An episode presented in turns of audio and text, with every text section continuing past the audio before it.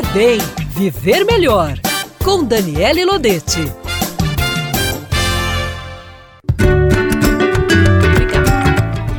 Eu sou Daniele Lodete, você está ao vivo diretamente dos estúdios da Tribuna Band News FM com o programa Comer Bem. A pessoa já começa, tu tá, tu tá vendo, Yasmin? Comer Bem, Viver Melhor. Ao vivo é assim, vocês já estão acostumados comigo, né? Que eu não sei nem disfarçar. Inclusive, até lembrando, né, a partir de terça-feira passada, é, o Tiago, todo mundo conhece muito bem, o Tiago era o meu companheiro aqui de de, de estúdio. Eu passei esses anos todos puxando a orelha dele, brigando, xingando. Ele saiu no fim e não dei o jeito. Mas agora nós temos o Duarte, que tem uma barriga parecida com a do Thiago. Então agora a nova missão é cuidar do Duarte, viu, gente? Bom, gente, então, relembrando, voltando ao nosso assunto, estamos ao vivo com o programa Comer Bem, Viver Melhor. O tema de hoje, eu acho que é um tema de extrema importância. O mês de outubro pede que a gente abra sempre espaço para esse tema de todas as formas, né? O outubro rosa. Então a gente não poderia deixar de conversar sobre o câncer de mama, sobre prevenção, tratamento, pós-tratamento. É, assim, acho que munir as pessoas de informação para que a gente consiga é, ter ferramentas para combater essa doença cada vez mais. Infelizmente, que os números do câncer de mama no Brasil eles assustam bastante. Então, minha convidada, meus convidados, na verdade, né? São o doutor Yasmin Mello, que ela é nutricionista, e a oncologia é a praia dela, né, doutor Yasmin? É ela, enfim, não poderia deixar de ser, porque doutor Fernando Mello, que é oncologista, está, oncologista mastologista, oncológico. Ele está aqui com a gente hoje também para a gente debater esse assunto. Então, quero dar as boas-vindas, doutor Fernando. Muito obrigado pela sua presença nos estúdios. Tenho certeza que o senhor tem trouxe 50 milhões de informações para passar para o pessoal, não é? É muito legal estar junto. Eu estou nessa luta da mastologia desde 92. Já fui presidente de sociedade, participo de congressos e cursos e tudo mais. Então, hoje eu, eu, tenho a alegria de estar junto aqui. A Daniela e a Yasmin começou a trabalhar com ela tem um tempo, como estagiária, depois tá, faz consultório junto. E o sobrenome não é uma coincidência. É, é uma alegria estar junto. Então a gente sabe que o câncer de mama é uma doença que mexe com todas as mulheres e suas famílias por diversos aspectos. Pela doença em si, por ser um câncer, por afetar a feminilidade da mulher, a maternidade, o símbolo que tem a mama para a mulher.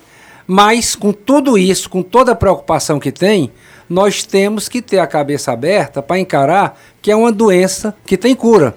Eu tenho muitas e muitas pacientes com mais de 20 anos de operada. Eu conto uma história, que vou começar aqui para não quebrar o gelo.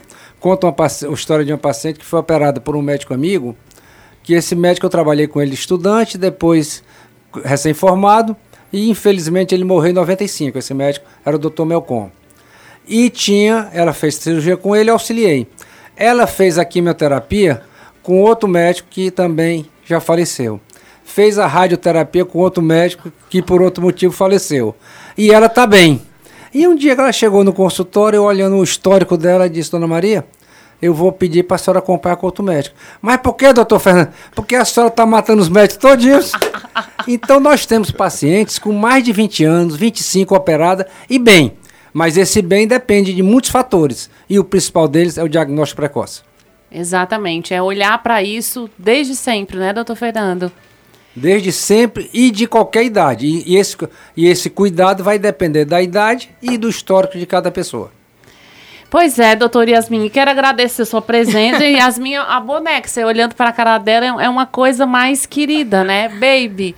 Então, muito obrigada pela sua disponibilidade Nada. de vir aos estúdios. E já sei como o seu pai, né, nessa área da, da, da mastologia oncológica, você acabou entrando também, se na verdade, se apaixonando pela oncologia. E a gente tem um casamento muito bem feito, não é? Com certeza está ligado desde a prevenção, a alimentação, até o tratamento. E a gente tem umas medidas preventivas, né? Evitar aquelas alimentações ricas em é, carboidratos simples, alimentos açucarados, os alimentos ultraprocessados, eles são um grande vilão, né? Que podem estar aumentando o risco de câncer, não só o câncer de mama, mas como de todos os outros tipos de câncer. E aí, o que são esses alimentos ultraprocessados? A gente pode ter como aqueles alimentos de saquinhos, embalados, aqueles que já são prontos para o consumo, que devemos estar evitando, que eles são um grande vilão. E, na verdade, é o que a gente briga o tempo inteiro, né? Com certeza. Muito bem, imagino que a gente vai ter muita informação para compartilhar no Instagram, arroba Dani com Y Lodete. A gente tem é, enfim, a abertura para você aproveitar e o plantão de todos os profissionais que estão aqui. Aproveita que não é sempre, viu, gente? Bom, doutor Fernando, eu queria falar um pouquinho sobre os números do câncer de mama, tanto aqui no Nordeste quanto no Brasil, né? A gente está percebendo um aumento de diagnósticos, um aumento da incidência. Como é que são os números para a gente? No Brasil, nós temos quase 60 mil novos casos de câncer de mama por ano é um número elevado, ele é o principal câncer das mulheres em quase todos, todo o país, menos na região norte. Por quê? Não é que seja melhor, é porque infelizmente a região norte está mais atrasado que o restante. Porque até muitos anos o principal câncer era o câncer de colo uterino. Com a prevenção, ele perdeu e o de mama passou à frente. E na região norte, o de colo uterino ainda é o de maior incidência. Então, esse câncer é o de maior incidência nas mulheres em praticamente todo o país. O número cresce um pouquinho a cada ano. Tem um estudo muito importante, recente, da Universidade de Goiás, que mostrou que quando começou a, o incentivo à mamografia, houve um, uma, uma melhora no, no estadiamento do, do câncer de mama. Passou a ser diagnosticado numa fase mais precoce. Mas, porém, há quatro ou cinco anos, essa melhora estabilizou. Parou de, de, de melhorar, porque o aumento no exame não aumentou. Então, existe ainda muita gente que não realiza a mamografia. O acesso ainda não é universal. Você, a gente tem aparelhos de mamografia nas capitais, o interior é deficiente de aparelhos, é deficiente de laudos, de quem deu laudo, então muitas vezes os aparelhos são subutilizados em outras situações já são aparelhos antigos que deveriam ser sido renovados. Você fala na mamografia e tem a mamografia digital. Se nós tivermos pelo menos a mamografia convencional acessível a todo mundo, era um grande benefício.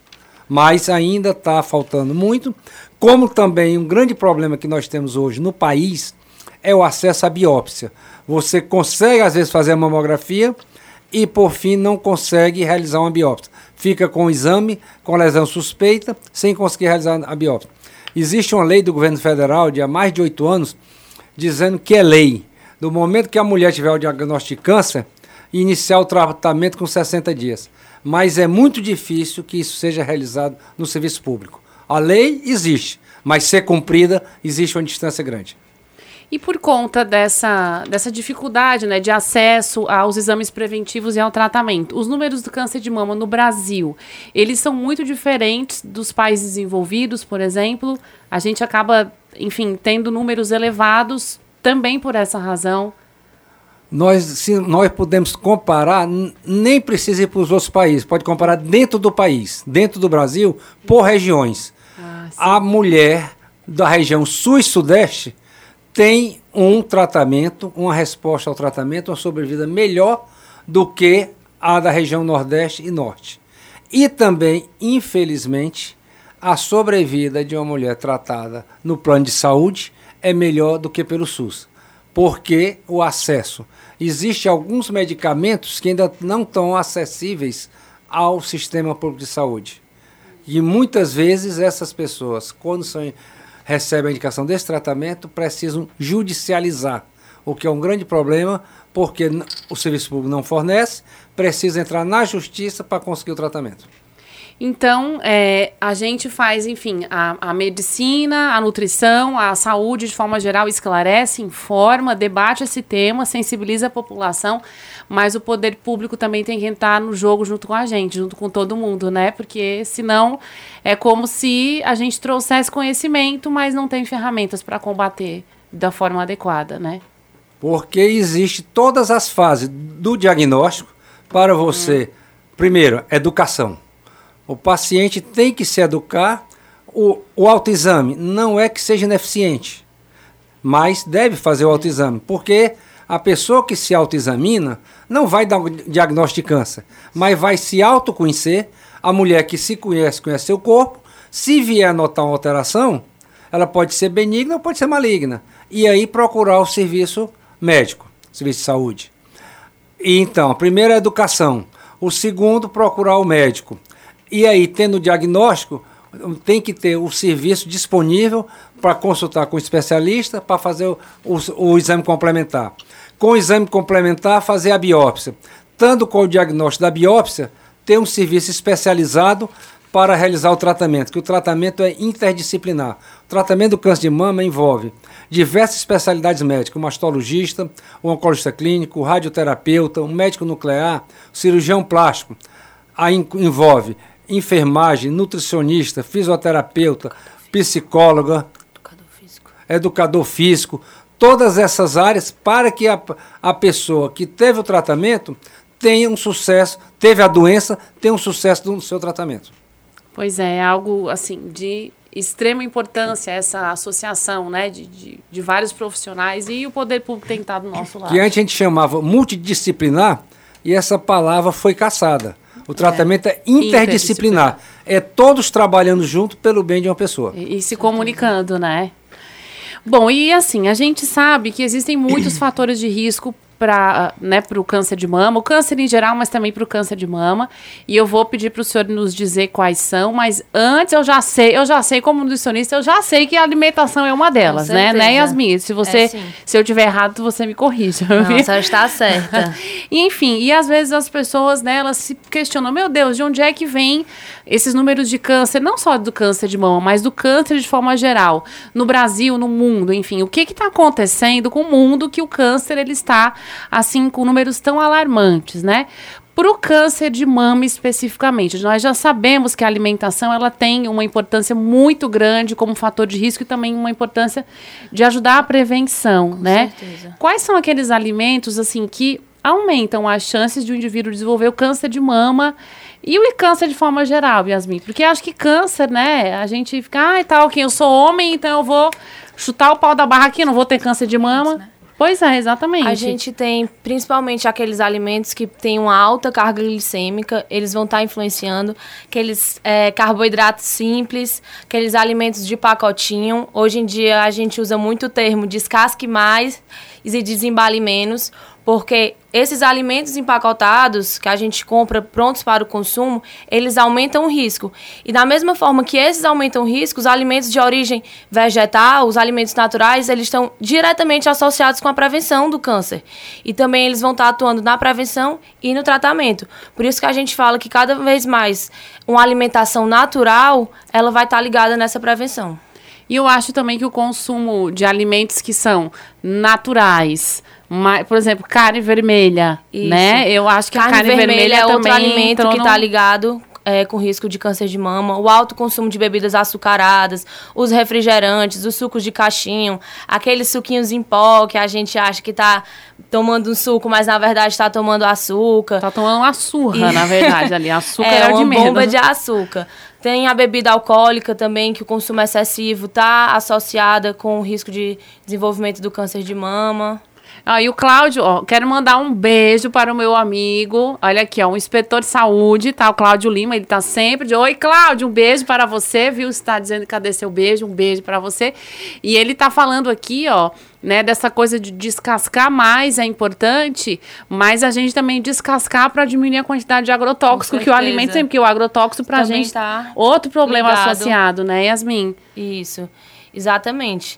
Essa higiene dos alimentos é importantíssima para a gente estar tá nessa prevenção do câncer. E, e optar por também produtos orgânicos, né? Eu acho é, que os produtos orgânicos um hoje estão ajudando em muita coisa, não só na prevenção do câncer, mas na no nossa saúde em geral. Pois é, gente. Então, vamos descascar uma banana, que agora tem medo de comer banana porque engorda. Aí, aí começa a esculhambação da nutrição, que o povo já não sabe mais o que come e o que não come, né? Tomar suco de laranja, a pessoa tá com medo. Comer uma fatia de melancia, a pessoa tem medo, mas Perder vamos o medo parar... de consumir as frutas, né? E sempre é... priorizar na alimentação esses alimentos naturais, os que vêm da terra, e não aquelas opções que já estão prontas no supermercado. Exatamente. Bom, e além da alimentação, doutor Fernando, quais são os outros fatores de risco para o desenvolvimento do câncer de mama? O principal fator de risco é ser mulher. é interessante você dizer isso, parece brincadeira, jocoso, mas não é. é. Porque nós temos a estatística do câncer de mama. Se você olhar de cada 100 casos de câncer de mama, são 99 mulheres e um homem. Às vezes a pessoa pensa que o homem não vai ter câncer de mama. Pode ter. Mas a campanha é voltada para as mulheres pela mesma razão, porque a grande maioria é mulher. Não que o homem não mereça ter atenção. Esse ano, por exemplo, operei três casos de câncer de mama em homem. Também foi além da estatística, mas é fato. Então, primeiro, ser mulher. Há o tempo de exposição ao hormônio. Você diz, ah, porque mudou. Mudou porque o costume mudou. Se você lembrar, nossas avós tinham 10, 12 filhos. A mulher da minha época, da minha casa, eram três filhos. Eu, eu, na minha mãe teve cinco.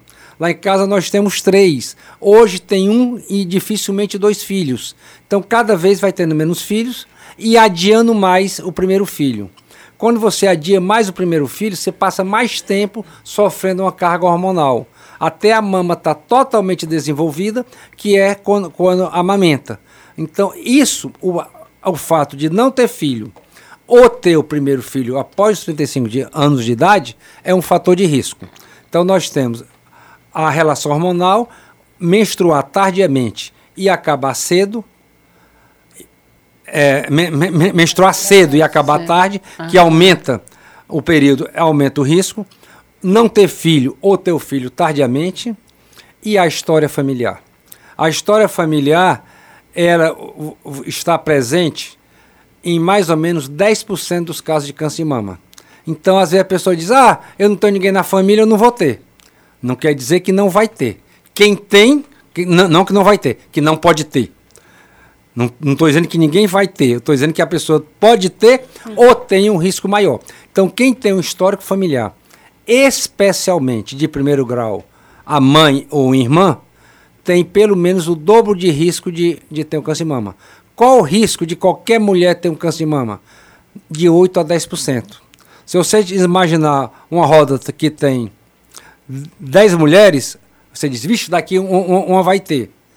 Mas não quer dizer que ela vai ter daqui a alguns anos. Quer dizer que até o final da vida, aos 80 anos, o risco de, de uma mulher ter câncer de mama é 10%, ou em cada 10, uma ter. E aquela que tem um histórico familiar, ela tem o dobro de risco. E uma coisa muito importante é você pensar no estudo genético. Existe alguns especialistas que a gente chama geneticista ou oncogeneticista, que ela vai avaliar quem deve fazer o estudo genético, saber se essa pessoa tem uma mutação genética. Por muito tempo a gente estudava dois genes, que era o BRCA1 e o BRCA2. Hoje tem mais de seis, sete, cada vez aparece um, um, um que uns aumentam o risco em muito que tem uma penetrância alta, e outros com penetrância moderada, que também aumentam, mas em menos. Mas os principais genes, que ele, se a pessoa tiver esse gene mutado ou alterado, a pessoa vai ter um risco de 60% a 70% de chance de ter o câncer de mama. Não, não é absoluto, mas tem um risco elevado. Então, essa pessoa deve ter o conhecimento, e ela e seus familiares, e se vai tomar alguma medida em relação a isso. Pois é, ou seja, nascemos mulheres, então o risco já está pendurado aqui na gente, né? Aí a gente tem que fazer por onde para afastar né, o, o, as chances para diminuir as chances e obviamente isso tem um estilo de vida saudável sempre. Lembrando que hoje o tema é sobre o câncer de mama, a parte de prevenção e tratamento. Meus convidados são o Dr. Fernando Melo, que ele é oncolo, mastologista oncológico, e Yasmin Melo, o sobrenome não é coincidência, né? É a, a bebê do papai, do papai coisa mais querida. Então, e Yasmin, ela faz essa parte de nutrição oncológica. Bom, gente, nós estamos debatendo esse tema tão importante nesse mês e, na verdade, no, no ano inteiro, todos os dias, né? Bom, gente, uma, uma ouvinte fez um comentário aqui que a gente achou super interessante. Ela falou assim, né? Quanto mais cedo o diagnóstico o custo para o SUS não é menor, né? Então, por que que esse diagnóstico, enfim, não existe a possibilidade de fazer um diagnóstico precoce, não é, doutor Fernando? Eu queria que o senhor comentasse isso. O diagnóstico precoce, ele é bom para todos. Para a própria paciente, para a família, para todo o sistema. quando a gente estimula a fazer a mamografia anualmente, um dos achados na mamografia são os microcalcificações. As microcalcificações agrupadas, muitas vezes ela está relacionada a um tipo de tumor chamado carcinoma in situ. O in situ quer dizer no lugar. Então esse é um tipo de tumor bem inicial que ele, vou falar agora para, para o leigo, ele não tem poder de enraizar, ele não dá metástase, ele não se espalha. Então se você conseguir diagnosticar um tumor nessa fase, antes dele sair do incito para o invasivo, essa pessoa ela tem a certeza da cura. Ela vai fazer um tratamento, vai ficar curada. Como ele não tem risco de se enraizar, ela não vai precisar de quimioterapia. Então, ela vai fazer a cirurgia. Em alguns casos, ela vai fazer radioterapia. Em alguns casos, pode tomar um tipo de anti-hormônio para proteger a alta-mama, mas seguramente não precisa químio. Então, uma pessoa que tratou um câncer de uma forma bem inicial, ser poupada da quimioterapia, que todo mundo sabe tem seus efeitos colaterais, é indicada por ser necessário. Mas se ela for poupada, é bom para ela, é bom para sua seu prognóstico, é bom para sua família e para o, todo o sistema, porque a quimioterapia é um tratamento caro. Então, se o sistema público investir no diagnóstico precoce, vai poupar, inclusive financeiramente, para todos e dar um tratamento melhor para todos. Exatamente. Inclusive, doutor Fernando, ó, a gente tem uma ouvinte aqui, a Ana Cavalcante, que ela está achando que o tema de hoje foi muito interessante e está parabenizando nós todos, viu? Dizendo que a filha dela é minha aluna, a Mariana. Muito obrigada, viu, Ana? Mande um beijo para Mariana e diga ela para continuar estudando, que é isso mesmo. Firme e forte. Bom, doutor Fernando, em relação a exames, né? Toda mulher tem que fazer os exames preventivos. Quais são esses exames e qual é a frequência que eles devem ser feitos e qual a idade, né, que eles devem começar a ser feitos? Existem as recomendações das sociedades americana e brasileira que defende a mamografia anualmente a partir de 40 anos de idade. E, a, e como tudo no Brasil é polêmico, tem uma lei federal que diz que toda mulher a partir de 40 anos tem direito à mamografia. E o Ministério da Saúde atualmente, há alguns anos, recomenda a partir de 50. Mas a Sociedade Brasileira de Mastologia e a Sociedade Americana recomenda mamografia anual a partir de 40. E a gente sempre faz nas pessoas, especialmente nos jovens, associa o ultrassom à mamografia. Então, toda mulher deve fazer a mamografia anualmente a partir de 40. É para todo mundo? Não. Porque aquela que a gente sabe que teve um histórico familiar de câncer de mama, ela deve iniciar o seu screening, que a gente traduz para rastreamento, a partir de 35 anos. Essa faz... E também essas pessoas de risco pode e deve ser associado, quando possível, à ressonância magnética que é um exame importante, não para todo mundo, não tem indicação de todo mundo fazer ressonância, mas a ressonância em caso de mamografia duvidosa, em pessoas que têm um histórico familiar forte, ou que fizeram aquele estudo genético que eu falei, falei e tenham uma mutação genética, também deve realizar a ressonância magnética. Pois é, Yasmin, aí agora a gente pergunta, né, com que idade a gente deve começar a comer direito para prevenir? Na barriga, na barriga da, mãe. da, mãe. não é? Não certeza. tem idade não, né, Yasmin? É hora que, a hora que, enfim, tem lá mais de, de uma célula, já é hora tá de comer direito, bem. né? É muito importante. E a gente sabe que a alimentação da mãe também influencia no filho, né? Então, a gente tem que pensar nessa alimentação não só para criança, para a própria mãe que está ali já gestante, tem que ter uma alimentação adequada. E a gente bate naquela mesma tecla dos alimentos é, naturais, né? De estar tá sempre consumindo esses alimentos. E a gente sabe que a alimentação ela é um fator de risco para o câncer de mama, né? Porque também está ligada ao sobrepeso e se faz importante a gente ter esse cuidado, porque com a alimentação mais saudável eu também estou prevenindo é, a obesidade.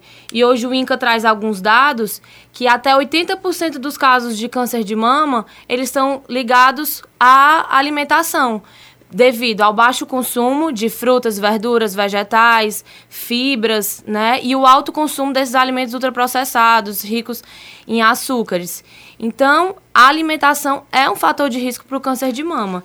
E a gente também tem três maneiras muito simples de estar tá prevenindo o câncer de mama, que a gente tem a alimentação saudável, a atividade física, que a atividade física vai sim ajudar na prevenção do câncer de mama e ter um peso adequado, né? Então, esse daí seria um combo do sucesso, além de ter também é, esse acompanhamento médico, de estar tá todo ano fazendo a mamografia, se tem casos de câncer na família, procurar antes e nunca deixar que esse diagnóstico seja tardio, porque quanto mais cedo o diagnóstico, melhor o prognóstico, melhor você vai responder ao tratamento. Deixa eu me meter um pouquinho na área de vocês. Tem um Com dado certeza. interessante que a gente sempre pergunta hoje à paciente, na, no retorno, está tudo bem com a senhora? Sente alguma coisa? Engordou, emagreceu? Então, os estudos recentes mostram que a pessoa que teve o câncer, se ela mantém o peso ou ela engordou, aquela que durante, após o tratamento, tem um ganho de peso, ela tem o maior risco da doença voltar. Pode parecer esquisito, mas isso é científico. Então, quem tem um ganho de peso tem o maior risco de ter uma recidiva. Então, nós sempre orientamos para não ganhar peso, quem é aquela que já foi tratada, como também o sedentarismo é muito importante. Tem estudos que mostram que pessoas que têm atividade física antes do tratamento, faz a cirurgia, a sua recuperação se, ocorre de uma forma melhor. E que, mesmo que depois inicie, logicamente que com orientação, ela vai ter uma recuperação melhor do que quem não pratica atividade física. Você queria falar alguma coisa, Yasmin? Esqueci. Ah, minha, mas vai já lembrar, tem alimentação para memória também, se tu quiser, tá? Estão precisando. Ó, a Betina, ela tá perguntando, doutor Fernando, se quem já teve CA de mama também precisa fazer o exame anualmente ou se a frequência aumenta? Se quem. Eu comecei dizendo que, que toda mulher deve fazer a mamografia anualmente. Se quem não teve nada tem, imagine quem teve. Eu passo muita situação, a paciente tem tantos anos de operada, tá diz assim, doutor, e eu nunca vou ter alta? Eu digo, se há quem não teve nada faz anualmente, a senhora também vai ter que fazer. Porque a gente tem uma. Lógico, tudo na vida a gente segue uma conduta. E o brasileiro copia os Estados Unidos. A gente chama, chama os guidelines. Então, os guidelines americanos que o Brasil segue e tal, o que é? Uma pessoa foi operada de câncer. Durante os dois primeiros anos, faz uma consulta de quatro em quatro meses. Do segundo ao quinto ano, vai ao consultório de seis em seis meses. E após o quinto ano, faz um acompanhamento anual. O anual é igual a quem não teve nada. Mas quem não teve nada faz, então quem teve faz. Então, e, então ela nunca vai ter alta. Eu digo assim, minha querida, a nosso relacionamento é igual casamento à moda antiga. Até que a morte separe, a senhora ou eu. Alguém vai ter que tomar a dianteira, né? Eu lembrei aqui que eu ia falar o doutor Fernando estava falando da questão do ganho de peso, né? Que não se deve ganhar peso. E as pessoas têm muito aquilo na cabeça de que está com câncer, está emagrecendo, que está fazendo mal, que ou não está respondendo ao tratamento. E o próprio tratamento do câncer de mama, algumas vezes, leva ao ganho de peso. A gente tem, por exemplo, a hormonioterapia, né? Que é o tratamento hormonal. E esse tratamento hormonal ele tem como algum dos efeitos colaterais o ganho de peso. Então se faz mais importante ainda essa preocupação com a alimentação. Né? E tem outras coisas que a gente sabe que o consumo daqueles alimentos que eu já falei, os ultraprocessados principalmente, aumentam esses efeitos colaterais da, é, da hormonioterapia e também da quimio. Que a gente tem a constipação, as náuseas, vômito. É, a imunidade, né? que fica queda mais da imunidade, boca seca. E além de potencializar esses efeitos da químio ou da hormônio, por exemplo, é, os alimentos podem ajudar a prevenir e até diminuir esses efeitos colaterais durante o tratamento. É, como o estilo de vida ele tem um papel extremamente importante na prevenção e no tratamento, eu quero citar um exemplo de algumas pacientes minhas. Eu atendo duas irmãs, uma teve câncer de mama com 38 anos e a outra teve aos 52. A mãe delas faleceu de câncer de mama antes dos 50 anos de idade. Então, as duas filhas é, tiveram câncer de mama. É, a que teve câncer de mama mais jovem, ela é, tinha um pouquinho de excesso de peso, ela tinha era sedentária, então ela teve o câncer de mama mais cedo. O câncer, o tratamento foi um pouco mais conturbado, ela teve inclusive metástase depois de um tempo e está em um segundo tratamento. E a irmã mais velha, que sempre se alimentou super bem, inclusive corre meia maratona, faz atividade física com muita regularidade, teve aos 50 e tantos anos de idade, fez cirurgia, fez quimioterapia e tá super bem. E ela disse que às vezes ouve dos amigos, de que que adianta você ser assim tão saudável se você teve câncer de mama igual a sua mãe, igual a sua irmã? E ela, minha mãe faleceu. A minha irmã ainda está num teve câncer mais nova que eu e ainda está num processo tra tratando a metástase.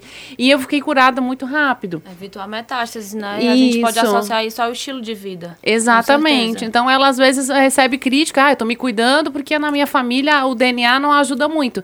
E as pessoas, o que, que adianta? Você também ficou doente, mas é um outra, é, é, é um outro tipo de tratamento, né? É uma outra forma, outra reação que, inclusive, a quimioterapia, ela teve muito poucos efeitos colaterais e o tratamento andou de acordo com o calendário. A irmã dela já não, né? Então é é muito importante a gente continuar batendo na tecla de que vale a pena se cuidar, vale a pena fazer a prevenção. Deixa eu fazer, eu sou mais velho.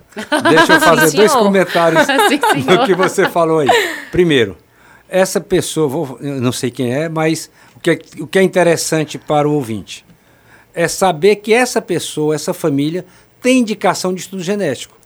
Isso. Porque se acaso passou por alguém e não solicitou, e alguém tiver uma situação semelhante, deve procurar, deve provocar seu médico. Se teve a mãe com câncer de mama, tem duas filhas com câncer de mama, deve ser feito um estudo genético. Eu não sei se ela tem mais alguma irmã, se elas têm filhos. Então é interessante ter um estudo genético dessa família, primeira coisa. Segundo, Pagou também, né? Remedinho para a memória, né? Fitoterápicozinhos. Não sou só eu, vocês estão vendo, né? Copa Mulher. É de família, quem sabe, esse esquecimento. Mas já, já lembra, não tem problema não. Mas uma coisa que eu ia falar, que às vezes a pessoa ainda tem muito em mente que procurar um nutricionista é só estético. Né? E a nutrição, ela não tá aí só para estética, ela pode estar tá ajudando em diversas coisas. E aí a gente vem e vê o auxílio dessa alimentação saudável, desses hábitos mais saudáveis, ajudando no prognóstico da doença, né? Porque se a, família, a irmã respondeu de uma forma e a outra que tinha os hábitos mais saudáveis, praticava atividade física e, a, e respondeu de uma forma bem melhor, evitou a metástase. E a atividade física, ela entra também no tratamento. A gente tem que lembrar disso, que ela é um grande aliado junto com a alimentação. Na prevenção e no tratamento, Isso. né? O alemão saiu e eu lembrei agora. eu não quero trazer um tema complicado, mas é importante. Além, nós, falamos aqui de genética, que essa pessoa tem um risco elevado, nós estamos falando de atividade física de, e alimentação. E existe um termo muito interessante que quem está vendo, está ouvindo, seja no rádio, seja na internet, pode botar no Google, que é muito interessante. Epigenética. Pode parecer esquisito, mas é interessante. Então, epigenética é além da genética, é a associação da genética com o estilo de vida. Que se acaso a pessoa tem ou não tem, tem um risco elevado ou não tem risco elevado, aquilo não quer dizer tudo para aquela pessoa. Se ela tem uma mutação genética. É basicamente o que a Daniela acabou de falar em relação à família. E, a, e essa pessoa associou ao seu risco genético, o risco genético ela não pode mexer. Ela recebeu do pai e da mãe. Aquilo está no, no DNA dela ela não pode interferir. Mas ela pode interferir em quê? Eu acho que o grande lance, a grande lição desse bate-papo é onde nós podemos interferir. O que veio no DNA, a gente não pode interferir, mas pode ter o conhecimento. E tendo o conhecimento, nós podemos tomar conduta. Se eu tiver uma mutação genética, o que é que eu posso fazer? Eu posso decidir por uma cirurgia em tirar a mama, a famoso caso da Angelina Jolie. Se eu, se eu não quiser tirar a mama, eu posso fazer exames de uma forma mais rigorosa. São as duas opções. E outro, o que é? Eu posso ter o conhecimento. Mas além desse conhecimento, tem outra onde é que eu posso interferir? Na alimentação e no estilo de vida. Isso é que é a epigenética. Então, só ter ou não ter a mutação não diz tudo. Você pode interferir melhorando ou não esse fator genético. Pois é, gente. Ou seja, não tem desculpa para não se cuidar e não tem um motivo para você não tomar cuidado com a sua saúde, enfim, né, Yasmin? É por aí. Lembrando que hoje o tema é câncer de mama, prevenção e tratamento. E estão comigo no estúdio o doutor Fernando Melo, que é mastologista oncológico, e Yasmin Melo, que é nutricionista oncológica. Então, aqui, né, tá tudo organizado em a... casa, né, Yasmin? Bom, gente, eu tô achando graça aqui que o Cláudio, ele tá aqui vendo a gente na live, ele falou: a Daniela clareou o cabelo. Meu marido não percebeu percebeu e ele percebeu. Tu também não percebeu, né? Tinha percebido, não. E olha que eu, eu só vejo o Cláudio assim, live, foto, né, Cláudio? Faz tempo que a gente não se vê pessoalmente. Você tá prestando atenção no meu demais. cabelo mesmo, viu? Vou te dizer. Bom, e tem várias pessoas aqui, nutricionistas, doutor Hussein, que é médico, doutora Débora, pacientes, outros nutricionistas agradecendo o tema, assim, parabenizando pelo tema que a gente escolheu, viu? Agradecer meus convidados, viu, gente? É por isso que o negócio tá bom. Bom, eu quero entrar um pouco agora no tema tratamento, né? Fiz, enfim, uma mamografia, um exame e fiz a, houve a detecção de um nódulo maligno na mama. Aí, eu, daí Eu vou lhe pedir um favor. Não diga eu fiz, não, diga a pessoa fez ficticiamente não. uma pessoa, um homem. É, né? Eu, eu, eu tenho mania de botar tudo bem. Alguém no mundo Você bota fez. No lugar da pessoa, né? É, eu sou uma pessoa sentida, né? Muito bem. então, alguém fez esse diagnóstico. Como é que as coisas andam a partir daí, doutor Fernando? Sim, vamos nós. Então a gente fez o diagnóstico, mamografia, ultrassom, daí houve a solicitação de, de uma biópsia. Eu, às vezes, sou meio nostálgico, quando eu comecei a trabalhar, se fazia a biópsia durante a cirurgia. E a mulher ia para chamar a cirurgia BPO de mama, biópsia peroperatória. E ia sem saber se era um nódulo benigno ou não. Se fosse benigno, tirava um nódulo. Se fosse maligno, tirava a mama. E a, e a coisa, felizmente, mudou. Hoje se faz a biópsia, de, rara, rara, raramente se opera um câncer, uma mama sem ter a biópsia previamente. Então, se tiver uma lesão suspeita, a mamografia ou a ultrassom, é feita a biópsia. Essa biópsia pode ser feita à mão livre ou guiada pela ultrassonografia ou pela mamografia. E a biópsia vai dizer se é benigno ou se é câncer. Sendo câncer, o mais frequente é o carcinoma. E hoje não se aceita mais você saber se é câncer. Tem que fazer alguns exames complementares, além do histopatológico, que a gente chama imunohistoquímica. A imunistoquímica básica é receptor de estrógeno, receptor de progesterona, que nisso a gente vê se esse tumor é dependente de hormônio ou não. Porque é um fator preditivo, porque você vai fazer um tipo de tratamento a mais, e prognóstico, se ele é menos ou, ou mais grave. Um outro exame, que é o KI67, que é de proliferação celular, que dá, dá mais ou menos a velocidade de crescimento do tumor e o outro exame que é o HER2 ou SERB-B2, que são sinônimos, se tem uma alteração de um gene. Se acaso tiver essa alteração desse gene, vai ser feito um tipo de tratamento específico, com duas drogas que se usa mais comum, que é o trastuzumab ou pertuzumab. E, então, com esses quatro exames feitos previamente, se decide por onde começar o tratamento. Se pela cirurgia ou se pela quimioterapia tem uma combinação desses exames que dá três negativos, que é, a gente chama tumor triplo negativo. E quando ele é triplo negativo, a indicação é de começar pela quimioterapia. Ou, se tem essa mutação do HER2, também começa pela quimio. Então, a sequência depende basicamente disso aí. Se não houver essa combinação, esse resultado, começa pela cirurgia. A cirurgia, por muito tempo, foi a mastectomia. Depois evoluiu para com os estudos de Milão, do professor Veronese, de tirar um quarto da mama, chamada quadrantectomia. Quando é feita quadrantectomia, é obrigatório fazer radioterapia. Quando indicado a, a mastectomia, há uma grande importância a reconstrução. Também é lei federal a reconstrução. Os hospitais do SUS fazem a reconstrução, têm direito à reconstrução com a prótese de silicone. Então, se fizer a reconstrução, tem a mastectomia tem direito à reconstrução. E também uma evolução que nós vivemos hoje é sempre que sempre que possível conservar o máximo de pele e, em muitos casos conservar o mamilo. Se não é 100%, depende do estádio que a pessoa chega. Se chegar no estádio que for possível, tem um grande ganho de resultado, a pessoa, a mulher, tirou a mama, vamos dizer, por dentro e preservou o mamilo. Então, em termos de cirurgia, é isso. E também, em alguns casos, a oncoplastia, que é uma você associa a retirada da mama com recurso de cirurgia plástica, que a mulher tem um resultado excelente que nem pa, que parece fez uma plástica e não um tratamento de câncer. Hoje eu, a gente está falando sobre câncer de mama, prevenção e tratamento. Meus convidados são o Dr. Fernando Melo, que é mastologista oncológico, e Yasmin Melo, que é nutricionista oncológica.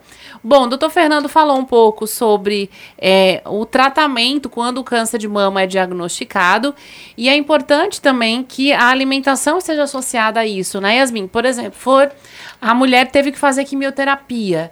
E existe uma alimentação mais recomendada durante esse processo, tanto para minimizar efeito colateral, quanto para auxiliar no sucesso do tratamento, Yasmin? É, a gente tem que ter em mente que a alimentação é o nosso combustível. Né? Se a gente não se alimenta bem, como é que o nosso corpo vai reagir a esse tratamento tão agressivo né, ao nosso corpo?